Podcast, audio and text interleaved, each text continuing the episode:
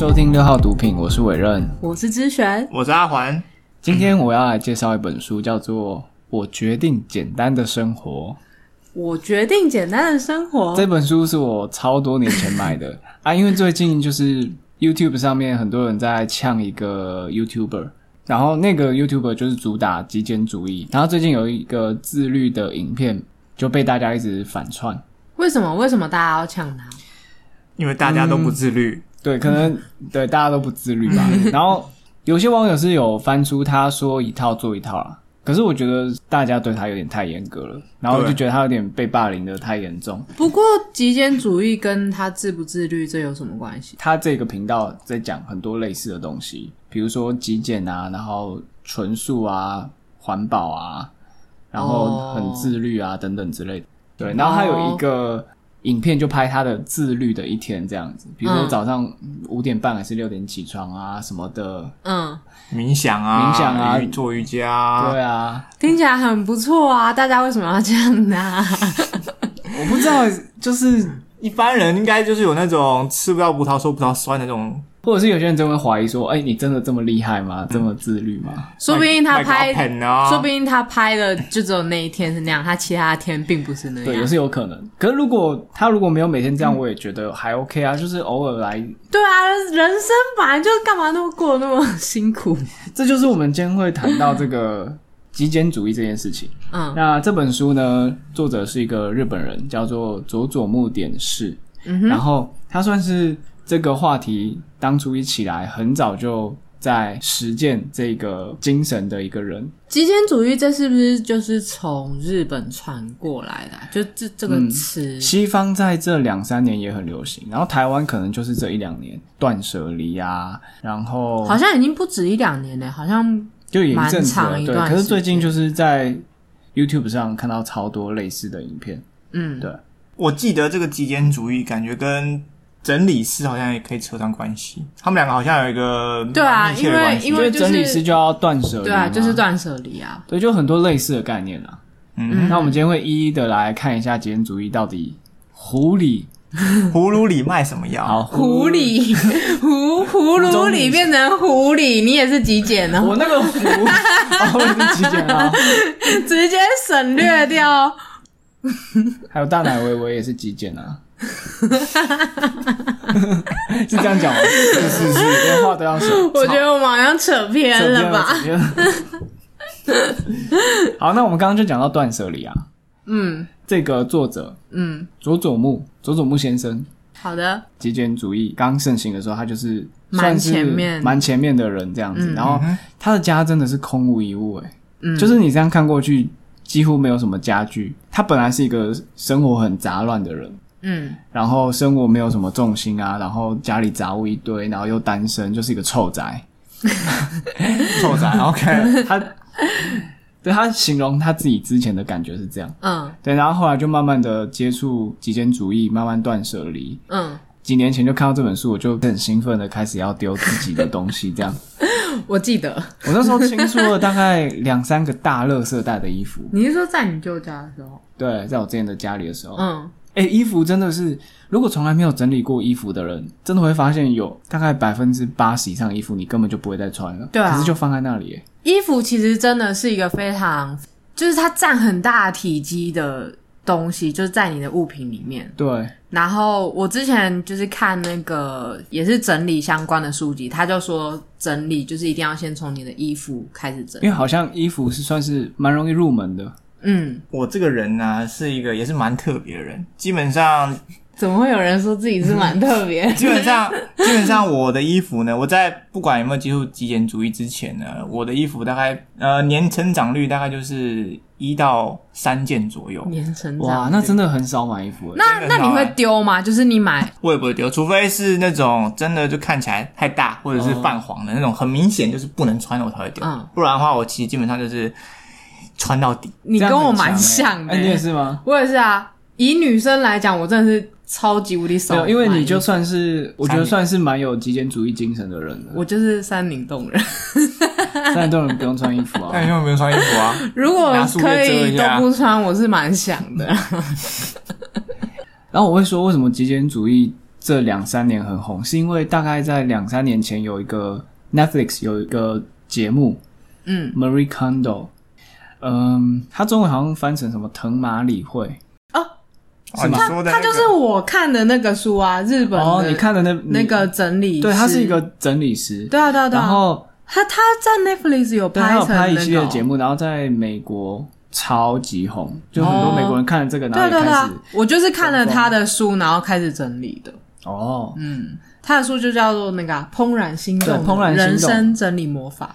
然后他就有谈到说衣服啊，嗯不是说它状况好你就留着，是你拿起这件衣服的时候，你对他的感觉有没有心动？对，就是很多人就是衣服状况很好，可是你就真的也不会再去穿它，因为嗯你穿它不会开心。对，其实你有常穿的衣服，你拿起来的那个感觉，真的和你放在那边很新、很漂亮，但是拿起来的感觉是完全不一样的。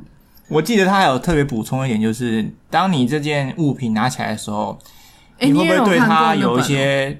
哎，是是是，怎么样？我看过不行吗？好？你对他有一些什么？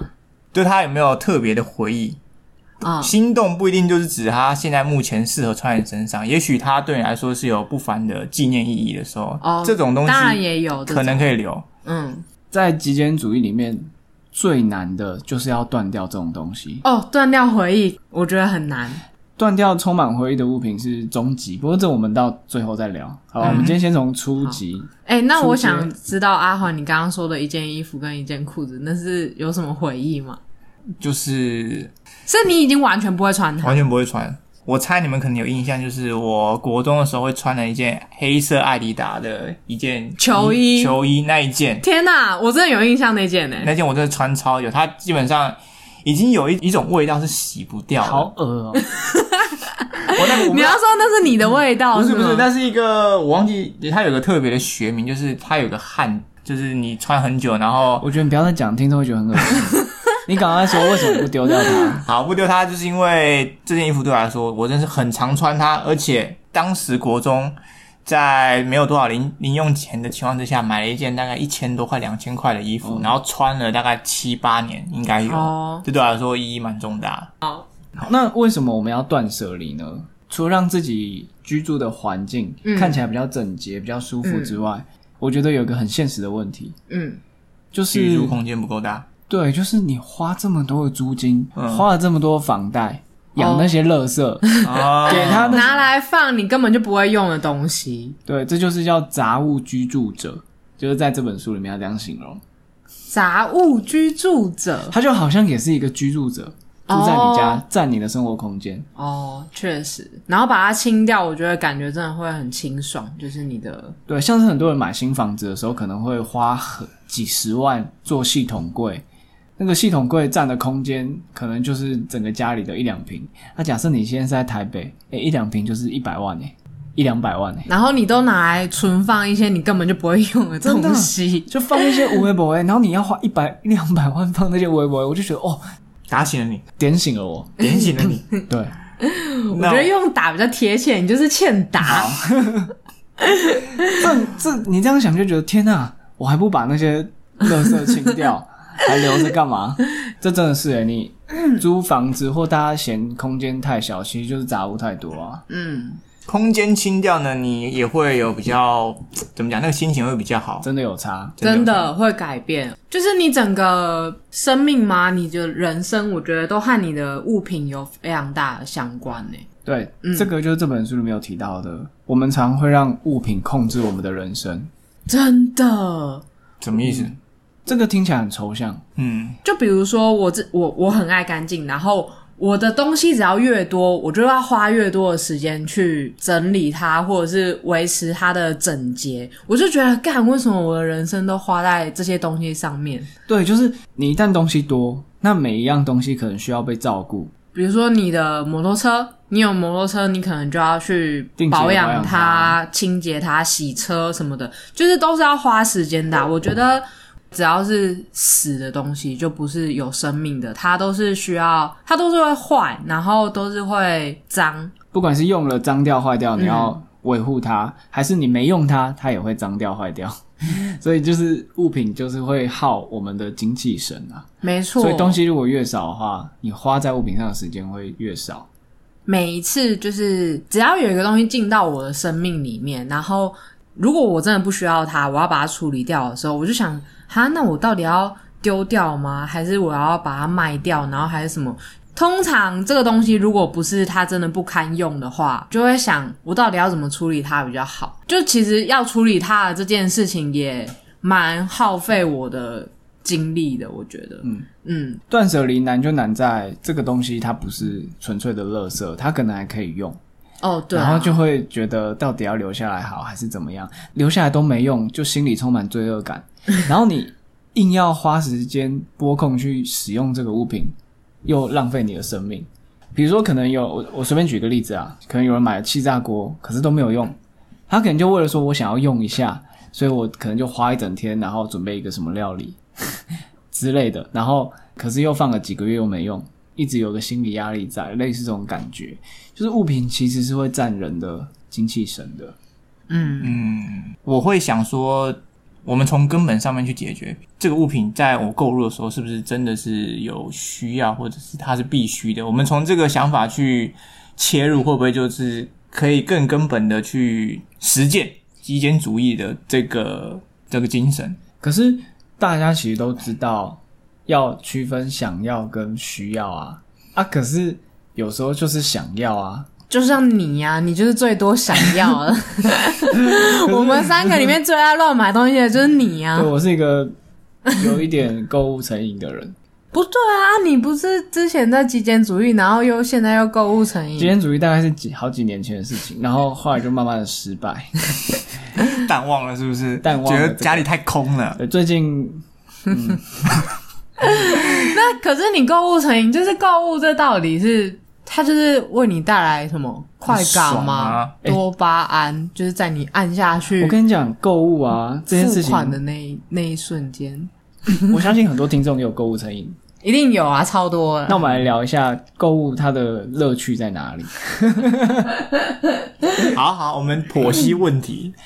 就以前大家可能都是实体购物嘛，那实体购物你拿到这个物品，你其实就是前两天会很开心，后来渐渐习惯这个物品的存在，就没有什么特别开心的感觉了。所以其实购物快乐的时间就是付钱得到，然后延续那一两天的时间。哎、可是我觉得你，先不要打断我。好好，你讲。但是呢，现在那个网购，哇，这个快乐的时间跟期待感整个拉长，就是你下定 就已经多巴胺分泌了，然后你就每天都会期待这个包裹什么时候会到，所以这个时间可以拉长。哎、我觉得你说的好像还蛮有道理的，然后就是他在送货的那段时间，你就一直期待着这件事情，可能三天四天，然后收到就觉得哇，一个礼物的感觉，真的收每天都在收不同的礼物，都不知道今天会开到什么东西，你知道吗？我有一阵子天天都在收包裹，然后、哎这个是哪一个？就是很期待。你会不会有有些时候打开是哎、诶这个东西是我的吗？不会啊，不会啊。哦，没有到这地步，那还好，那还好。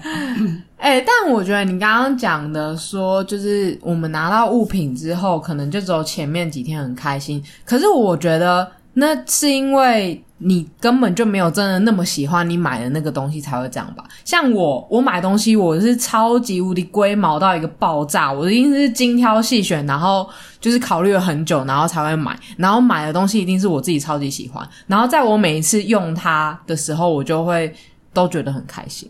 嗯，很多人会误以为极简主义是反物质，可是就像你刚刚说的，其实是对物品有一份尊重，不是随便买、随便用、随便丢，要审慎的检视你在你生活周遭这些物品对你有没有意义，然后在使用它的时候，其实要心心存感激，就很像 Marie Kondo，很多人看他的书或者是他那些的影片，有小部分人会觉得说他就是为什么。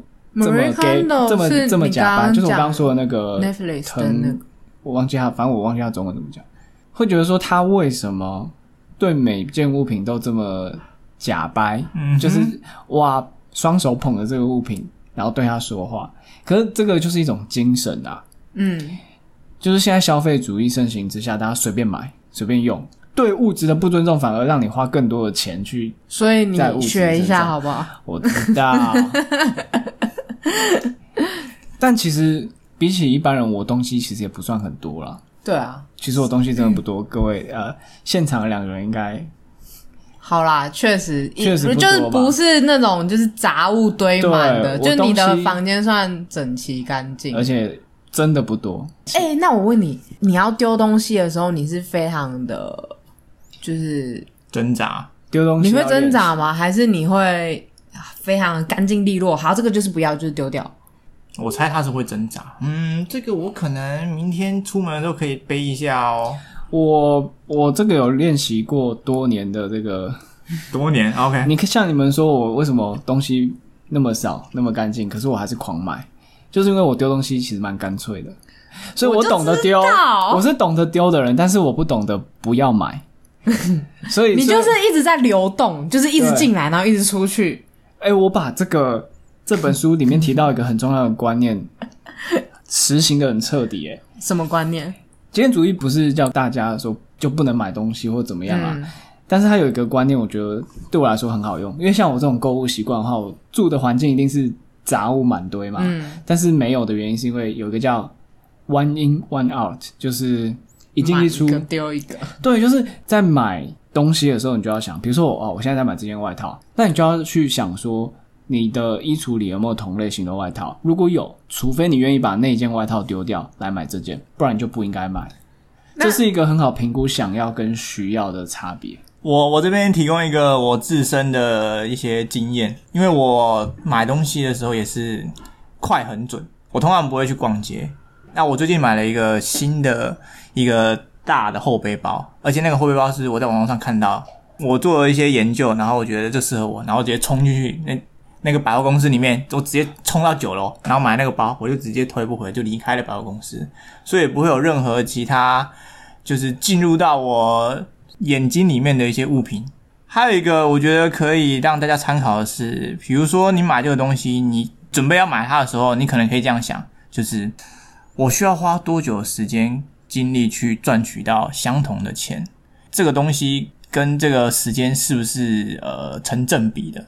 因为现在大部分人都刷卡，所以其实都只是数字在变而已。所以如果像你刚刚说的，把你要买这个东西转换成你的工时，嗯，那你就会再三考虑了，因为大部分人工作可能有些人是痛苦的，所以他就要把这个痛苦再附加在你购买这个东西的等价。嗯，你要想，你要想想看，你买了这个，你要买你买这个包，你得受你老板多少的气，或者是你离六日还得去加可班是是不才能赚到这个是刷。卡真的就比较无感、啊？真的，哎、像你这样说受气这个，很多人就是相反的逻辑，然后就会导致他一直买。他就会说：“我受了这么多气，我当然要好好犒赏自己啊。哦，对可，是这个逻辑就很吊诡，你为了犒赏你自己，你得受更多的气。对啊，你最终的目的是不要让你受气啊，对啊你不能拿那些你已经受过的气来去宣泄。所以像是辛苦的工作，然后犒赏自己，这这一个观念其实也是消费主义的一个骗局啊，我觉得 是一个话术啦。没错，我们再来谈谈极简主义还有什么好处？对我自己来说啦，就是我是一个爱整洁的人，然后只要东西少的话，我需要花在整理然后打扫这些物品上面的时间就会减少很多啊、嗯，然后我自己在整理的时候，我还会想到另外一件事情，就是因为所有的物品都是我们活着的时候才需要这些东西，然后当你死了之后，别人怎么帮你处理你的遗物？就是你知道，现在除了整理师之外，还有一个更特别的职业叫做遗物整理师嘛，他就是专门在帮你就是清理你的遗物了。因为我觉得大部分的人不知道怎么去帮自己的家人或者什么整理他的遗物吧，所以当我在就是处理我的物品的时候，我会以一个好，如果假设我现在挂了，然后。别人是可以很容易帮我处理掉我的东西的，所以我一定会留下最必须的那些，我不会留一些无为不为、利利扣扣。极简主义也是一种体贴，照你这样讲，对，体对贴他人。因为我其实就会想到这种事情。你会想到死后你的东西，虽然这样讲可能有点不孝，可是我就会想到说，我爸妈家有一大堆杂物，那如果有一天他们走了，这些杂物我要花很多时间清理，嗯嗯嗯，然后这就会让我觉得，如果我以后真的走掉，我不希望带给活下来的人一些麻烦。对，嗯，阿环有什么我记得之前我有一个长辈走掉嘛，那除了一些他的资产以外，比如说撇开资产不谈，那物品呢，通常都是呃衣服啦。我讲我拿衣服来举，衣服我们是带回去我们的老家，然后用一个超大的金炉就直接烧掉。哦，是烧给他吗？也烧给他的比较像是他在某一个仪式上面，就比如说他头七或者是对年这种时候嗯烧衣服的时候，他就算烧给他。衣服感觉还算好处理，有没有？当时在整理的时候，你觉得哇，这个很难处理的嘛对，。或者是什么留、留一大堆这种衣服感觉好像像你刚刚讲的那样烧掉，或者是哦，房那个啦，他留了一栋房子，就是流程要跑很久啦。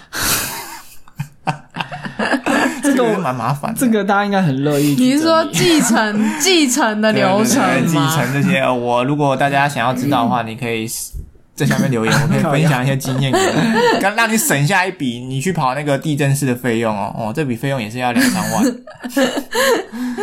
那除除了这个还有没有别的？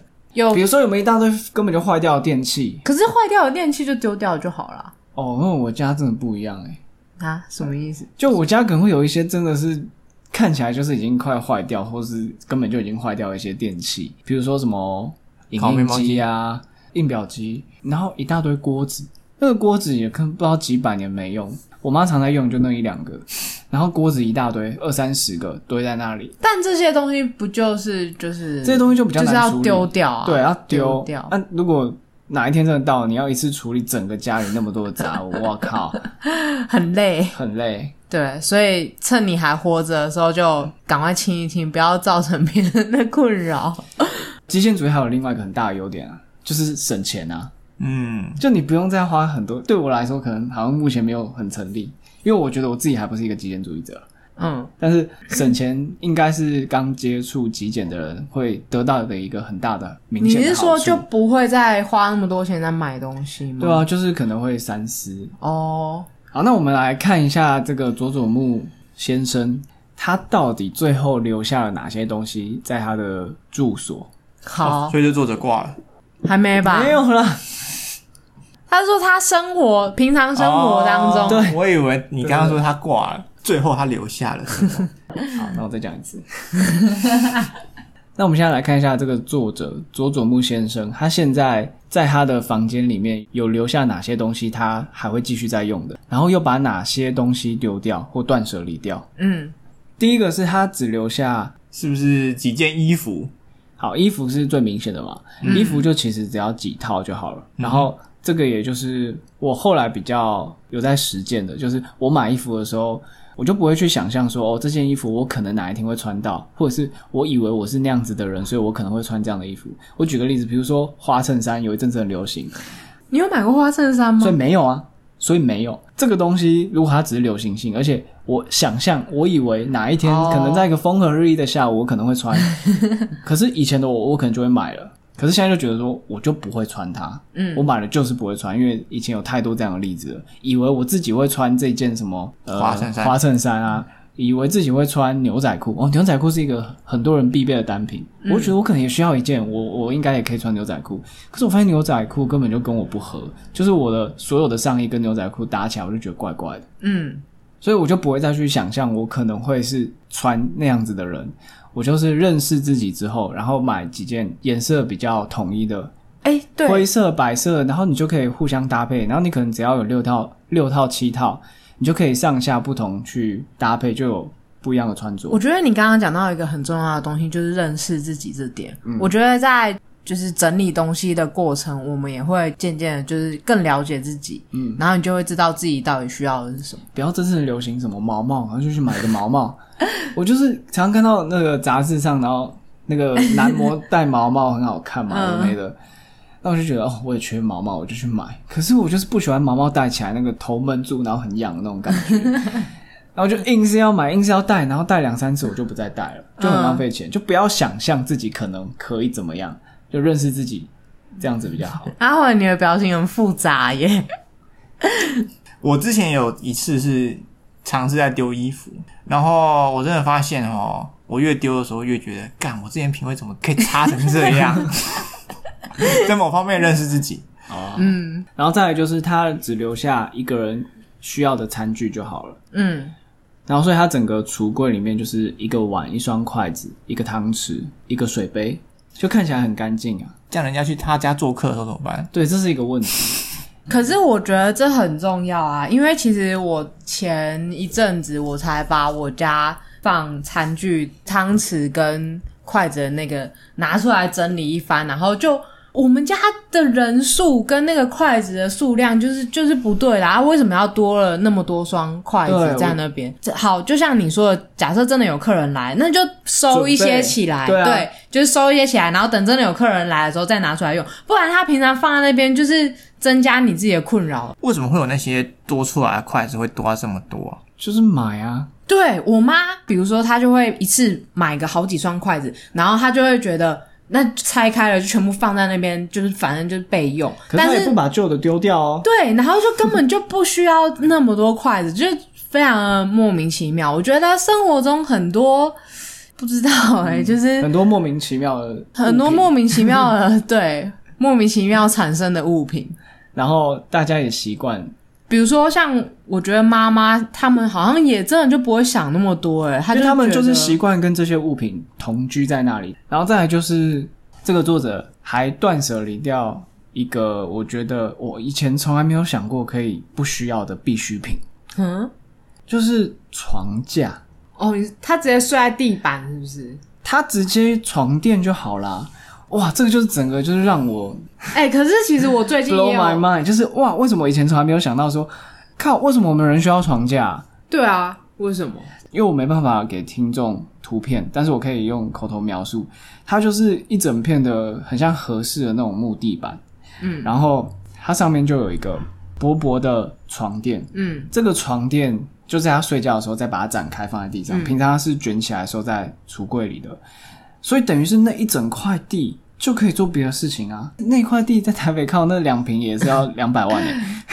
我的意思是，床这件事情其实是占家里一个很大的空间。对，其实我最近也有这个想法，我最近也想要就是不要床架，就直接在地板上就好。我其实很喜欢日本那种就是木头地板或者是榻榻米，然后嗯就是可以直接就是睡在上面的。有人觉得地板太硬，你就买一个床垫就好啊。啊，有些床垫其实它是可以收纳的，嗯，它也蛮软的啊。那你就把那个床垫摊开来，放在你需要平常需要睡觉的地方就好啦。那平常比如说朋友来，空间不够，或者是你需要一个地方办公或什么有的没的，就把它收起来，那个地方就空出来啊。你看你现在整个房间里面最占 大概就是你那个床对啊，我，那个双人床就占整个很大的空间，所以这就是完全颠覆颠覆我的想象。就原来哎、诶床架根本就不是一个必需品，卧房可能也不是一个必需品。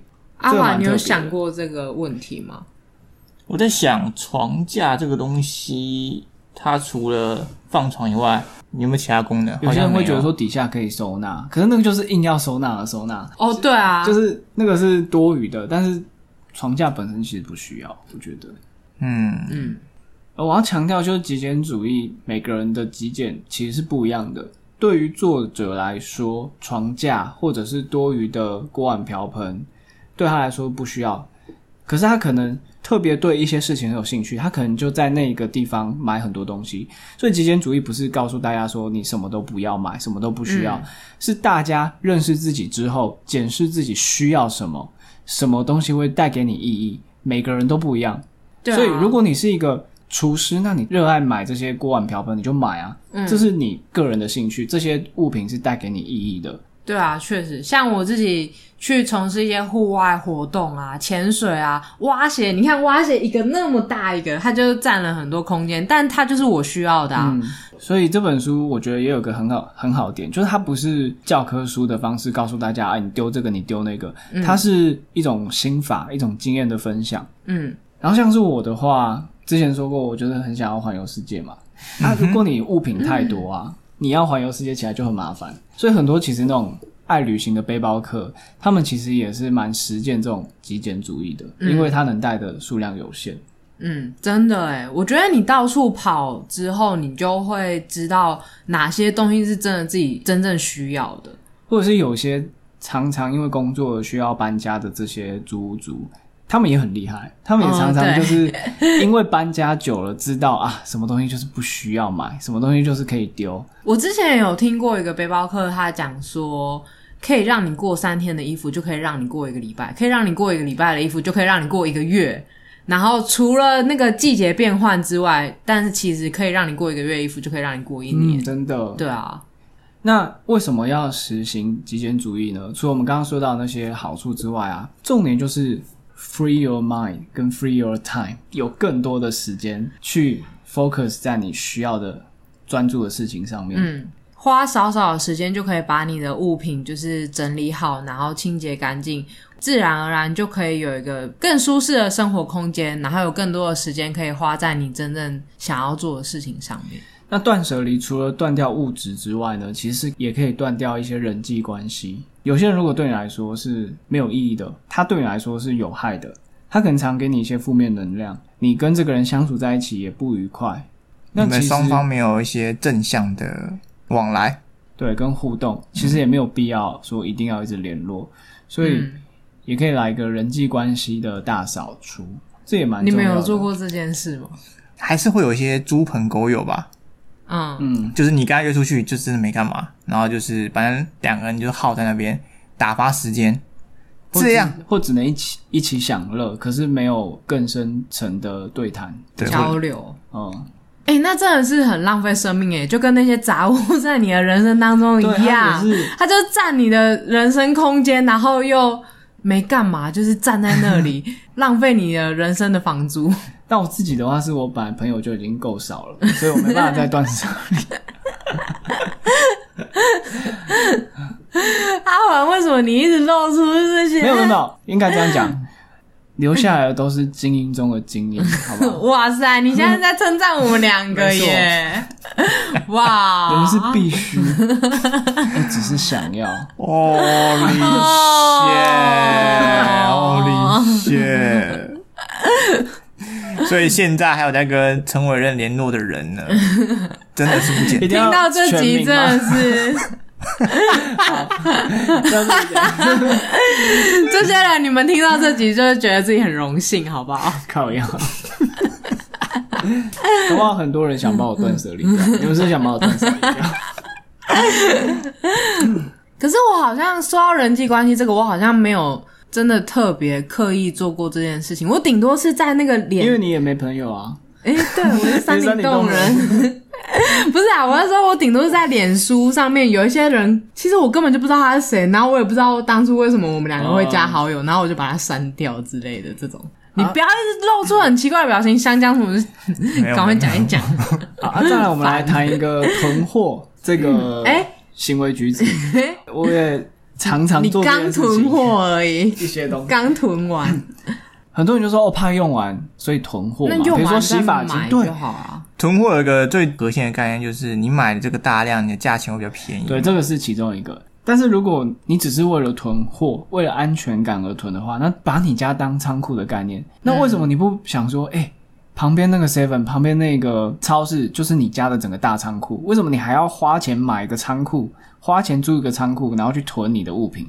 这是有一些大家庭的人会有这个毛病。你就把超市想成是你的大仓库啊，你不用为它付租金。所以一般人会怎么想？一般人的想法可能会是啊，我买来了，不需要这么大的空间，然后就摆着，然后用更便宜的价钱买到这些东西放在那，我随时可以用。对，可是就忘了说，其实那些空间也是金钱，嗯，对啊、我觉得大部分人不会去想到这件事情。把超市当成是自己的仓库这件事情，我觉得就是也是蛮颠覆我以前的想法的。好，那我们要进到最难的部分了，回忆，关于一些充满回忆的物品，像是你刚刚说的那个艾迪达的上衣，嗯哼，要怎么断开？好，那这个断开就是看每个人，如果他真的对你来讲，现阶段来讲有很大的意义，当然可以留着。可是如果他只是因为回忆，可是已经没有其他任何正向的，然后对你现阶段生活有帮助的意义的话，其实是可以考虑把它断舍离掉的。我是一个很难就是断开回忆的人，然后对我来说最有可能可以让我做到这件事情的，就是我对于未来生活的想象。如果我未来生活的样貌里面达到未来生活的那个样子，我是不是还真的有需要这件物品留在我的身边呢？那如果这件物品留在我的身边，并没有办法帮助我更快速的达成我想要的自己想要的那个生活的模样的话，我觉得那是我可以断开回忆的。我觉得是唯一的方法，欸不然我真的是一个就是很眷恋过去的人。你现在说起来有没有第一个印象的物品？有啊，因为我最近就是瞄到，就是我房间里面有一张字，然后就是毛笔字，嗯，然后那是那其实是我前男友的爸爸写的毛笔字，前男友的，那你还不把它烧掉？你留着干嘛？没有啊，前男友跟前男友爸爸是分开的，因为我跟前男友爸爸感情蛮好的，然后好复杂啊！来继续。好，然后他写的那四个字是难得糊涂，就是不是有个古人嗯哼，好，好好，反正不重要，反正那就是他写的字画。我前男友爸爸是个算是艺术家吧，我之前一直留着，然后可是我最近瞥到他，我就觉得好像可以把它给丢了，因为他就是对于他对于我未来生活，我想象的那个画面里面是他是不需要，他是不存在的，或者是他并没有办法。帮助我就是达到我想要的那个，所以我就觉得它可以丢掉。虽然我已经留它留很久，那像这么难断舍离的东西，嗯，那个你刚刚说的那个马什么？齐藤马里惠小姐，呃，我那时候在看 Netflix 的时候，嗯。他不是都会对物品说话嘛？嗯。那他就提供了一个仪式，我觉得这个仪式真的是还蛮有帮助的，就是拿起那个对你来讲已经没有意义，可是充满回忆的物品，或者他曾经为你服务过很很久，比如说像你穿的你的那个那件艾迪爱迪达上衣，让你穿了嗯。七八年，就可以好好的把它折好，双手拿起来，然后对他说谢谢。就是谢谢他曾经陪你的那段时光，但是其实现在就是他已经退役了，就是他已经帮他办一个个人的告别式，呃就可以算告别式是，就是一个谢谢他。我觉得这个谢谢物品的动作，可以大大的帮助我们，让它离开我们的生命。嗯，某方面也跟自己对话说，这个东西是可以离开的，你应该放下它。我觉得是、不止对着对着这个物品，啊也对着你自己说。对啊，嗯，你应该是很会丢啊，所以你会有用这个技巧吗？我觉得他不会，呃，没有要看那个东西对我来讲有没有充满回忆啊。如果还好，我当然就是能丢就马上丢掉。但如果真的是有一些充满回忆的东西，我真的是会在心里对着这个物品跟他说谢谢，然后嗯再把它丢掉，因为真的很难丢，就是真的会舍不得。所以这个仪式是让我觉得蛮好的。那你有没有丢完之后，可能隔一两天之后想把它捡回来我？跟你讲，很多人都会觉得怕自己丢了后悔，可是就我个人的经验，我丢了这么多东西，我发现丢了真的会马上忘记这个东西，真的，你不会再想说，对，哎、其实我有的时候啊，我舍不得丢的时候，我会先把那个东西，就是可能用垃圾袋包起来，然后就丢在我家的某一角。嗯，但它就真的像被我丢了一样，我完全就忘了它了。然后等到我再把它翻出来，我就觉得，干，我真的就是不需要这东西啊！啊我完全忘了它，它完全就消失在我的生命当中了。对于那些你犹豫不决、不知道该不该丢的，就是你可以用这招，先用一个盒子把它收起来，放在家里的角落。然后，如果你三个月都没有想到这个东西，真的，那 你就真的不需要它，好不好？这听起来蛮实用的。对啊，其实我刚刚才看到，就是我脸书有一个朋友，他大概就是把自己不需要的衣服，就是他就是断舍离自己的衣柜，然后他其实跟我一样，算是很念旧嘛，然后很，我觉得真的就是多情，就是连对于物品都有非常多的情感，然后很难去舍弃。嗯，然后其实像你刚刚提到，就是和和人的关系，其实也都是一样，就是、哦别人送的礼物也对，就是。哦，对，别人送的礼物，但是他那他清出来的里面也有好好几件都是别人送给他的衣服，甚至是亲手缝制的那种然后，但是他还是把它他断舍离决定掉断舍离掉。对，然后我就觉得这些所有的物品到我们的生命当中，就像是一段关系一样，就像我们和其他人的关系，它都是在你生命的某个阶段，就是陪伴你啊。但是可能到了现在，他真的是不需要了，就是你们已经好好的陪伴过对方，然后该分手了，嗯，这样，嗯。你刚刚谈到礼物这个，就让我想到，当你面对一个礼物，因为它是礼物而你不丢它，嗯。但是它其实对你来讲已经没有任何意义的。这种时候，你可以换位思考，其实送你礼物的人，他送的是一份心意，他哦不希望你因为这个物品而感到烦恼。嗯，这就不是他当初送你这个物品的原因了。所以，如果你换位思考之后，对方一定是希望你好嘛，所以嗯你要丢，其实就可以丢掉。呃，你收到礼物的时候，那个礼物的任务就已经完成了。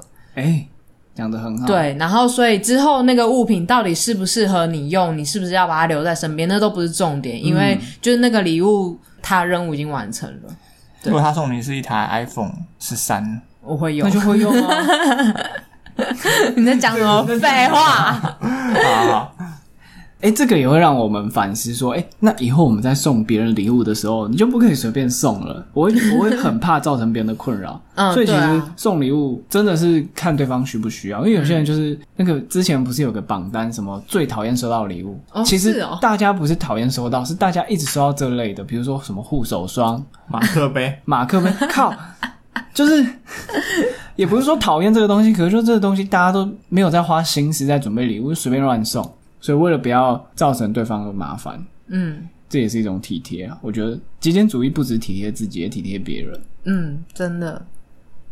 好，你刚刚说最后你想要讨论，之前我就有看到很多实行极简主义的人，他们在分享过极简主义之后不再买的东西。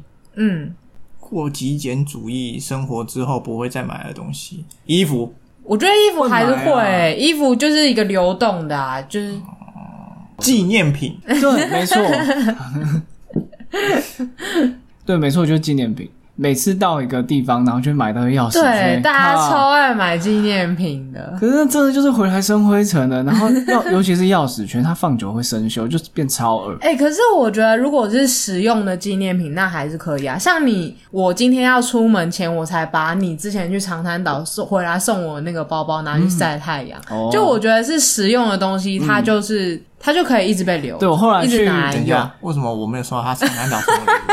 那个是很女的，对，那只有女生，那只有我跟陈欣怡有而已，男生没有。原来陈星也有。刚刚不是说什么精英精英的蕾蕾好伙伴，结果我没收到长滩岛的礼物。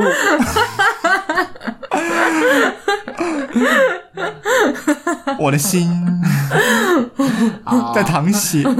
好啦，哎、我那时候真的没送你吗？啊，好像没有。nothing。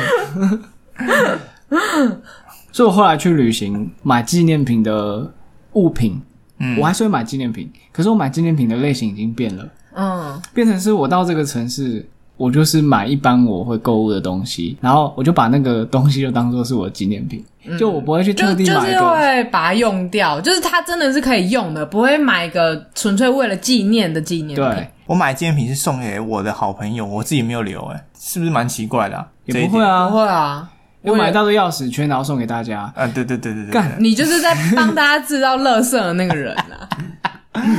啊，我就送了一些不是极简主义的，好不好？我到现在唯一会买的真的叫纪念品的东西，就是当地的明信片啊，因为它比较好收纳，所以我还是会买。哦但其他的像钥匙圈，然后什么雕塑品，那个我就不会再买了。但你不能因为它好收纳就就买回来啊，它还是对哦，这个我还是应该要再改对变。啊。可我就觉得去纪念品店购物也是一个纪念品真的是很，纪念品店真的是很多乐事，对，可是那个行程就是会想要去做，你知道吗？我觉得就可以逛一逛、看一看就好了。就是哦我觉得纪我我也会想，我我那么极简不不太买东西的人，我也是会想做这件事情啊，但我就不会买。纪念品感觉像是你有某个东西证明你来过这边的感觉，对不对？大家买纪念品的时候是不是这个初衷啊？我不晓得。嗯，有可能。就是一个留念呐、嗯，那就拍照就好了。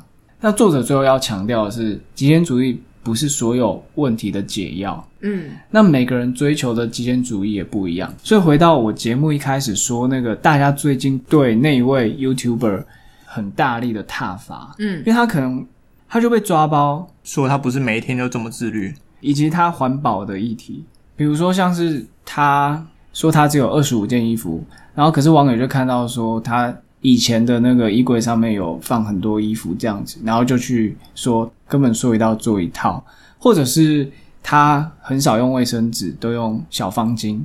然后却被大家看到说他可能用卫生纸擦什么东西这样，然后大家就哇很严格的在骂他，嗯，很放大镜的检视。还有塑胶袋也也是可能他偶尔出去，然后不小心用到，然后提对店家提供，因为他他是不用塑胶袋的人，可是就是可能不小心有一天提着早餐店的塑胶袋，然后就被网友骂这样。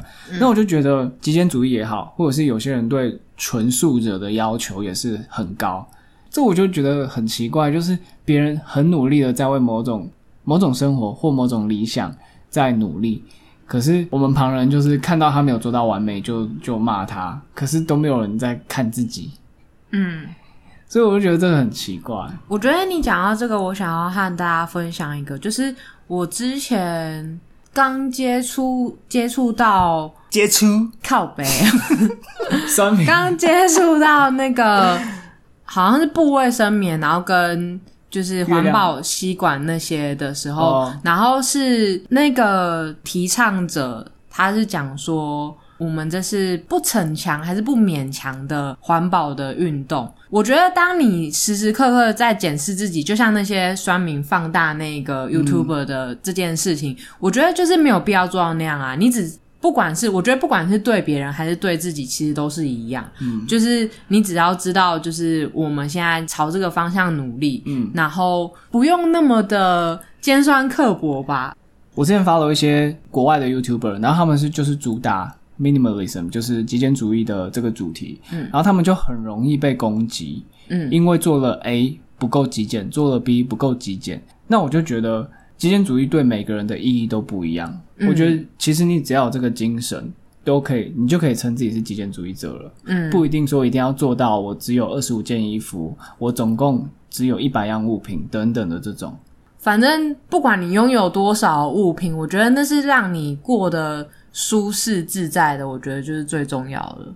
嗯我猜这些酸民他们的印象里面，或者他们的规矩里面，就会觉得说，你如果跨过了什么什么二，比如说二十五件衣服，你二十六件，那你就不是极简主义者。这个框架，这个框架要我太觉得这很无聊了哎、就是超无聊的。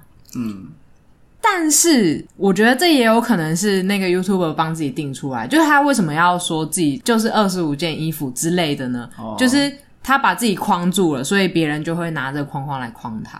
嗯，嗯，也我觉得我有时候也像是酸民吗？很会用一个比较严苛的眼光去看、去审视别人说过的话。我觉得可能这种说法会让比较不容易受到酸民的攻击，不要很斩钉截铁的说，我就是一个极简主义的人，我的衣柜里面就是二十五件衣服这一种比较武断的句子，你可以说。我正在朝向极简主义的方式生活，我还在努力。这样的话，我觉得可能可以避掉很多酸民的攻击啊。嗯，可是，哎、为什么酸民都不好好看一下自己言行有没有一致？为什么要这么用高标准去看别人言行是否一致？哎、常常大家都喜欢看别人，不看自己啊。对啊，就去检讨别人，就先把自己过好吧。大家又不见得别人，大家又见不得别人好啊，真的是贱。对啊，酸民就这样啊，恨不得别人好。就像那个 YouTuber，他哦早上说他可能六点就起床啊，七点起床就要被大家酸，我就觉得靠 啊，你自己睡到中午，你还酸别人？那你们讲这些让我想到我之前就是在吃素那段时间，然后哦，我们两个一直呛你，对不对？不是不是你们两个，是所有人是许正祥，他哦，就常常就说：“干，你这假吃素的。我们也很常呛你啊。”谢谢你们哦，你们真好。但我们的呛是带有一种你知道爱的鼓励，干嘛吗 干嘛呢？干嘛呢？我是发自内心的呛啊！你娘的还给我吃咸酥鸡，怎样？我们是要提醒你以后，你知道有个清楚的目标要去实践，好不好？啊，你不要现在怎么讲的好像很和善啊？我怎么不记得以前是这样子的？不要老是走偏嘛，我帮你扶回来，你是这个方向的哦。好了，那那我还是非常推荐大家，不一定要看这本书，大家可以去接触或看看极简主义到底在葫芦里葫芦里卖的是什么我药？永远没办法没办法把这句话说好。好，那大家就下集见啦，拜拜。拜拜。